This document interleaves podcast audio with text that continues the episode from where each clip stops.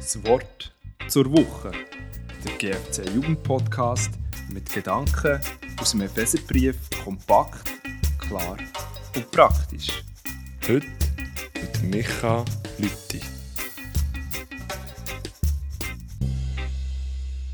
Stark werden ist immer mit Training verbunden.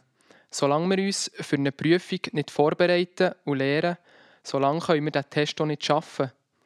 Oder es bringt uns zum Beispiel auch nichts, wenn wir uns für einen Marathon anmelden, wir aber nie trainieren für diesen Lauf und dann denken, dass es eine Spitzenzeit wird geben. Der Paulus redet im Brief an die Epheser auch von einem Starkwerden, ein innerliches Starkwerden. Spannend ist aber, dass das Rezept dazu nicht ganz das gleiche ist, wie der Erfolg zum Kraft aussieht. In den Versen 16 und 17 vom Kapitel 3 in diesem Brief bittet er Folgendes für die Gemeinde.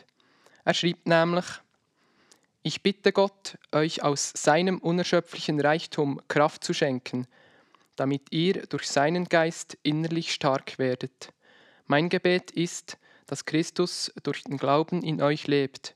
In seiner Liebe sollt ihr fest verwurzelt sein, auf sie sollt ihr bauen. Ist du extrem hier ab Paulus, in der Situation, wo er den Brief nämlich geschrieben hat, ist er im Gefängnis gehockt. Ich denke, gerade genau durch die Umstände, wo er dort drin war, hat er die Gemeinde vorgelebt, was es heisst, innerlich stark zu sein. Das hat er sicher nicht nur auf die leichte Schulter genommen, aber genau in dieser Situation hier hat er die Kraft bekommen, die Gott ihm geschenkt hat. Innere Kraft bekommen ist nicht ein Anstrengen in sich selber, es heisst nicht, dass wir eine To-Do-Liste abhaken, wo wir sehen, wie viel wir als Christen machen. Wie es im Vers 16 heisst, ist es Gottes Reichtum, wo uns all die Kraft schenkt und uns zukommen Der lebendige Glaube an Jesus ist das Rezept, stark zu sein.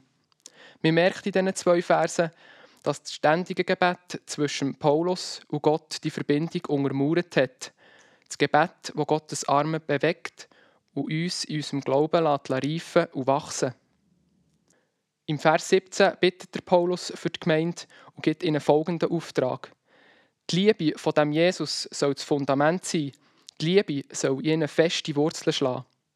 Und mehr noch, die Liebe soll wachsen und die Liebe soll gebaut werden.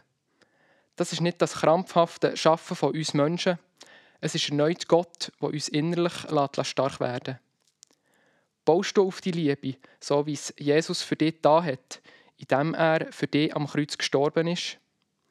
Diese pure Liebe ist das Fundament, das uns zur Verfügung gestellt wird.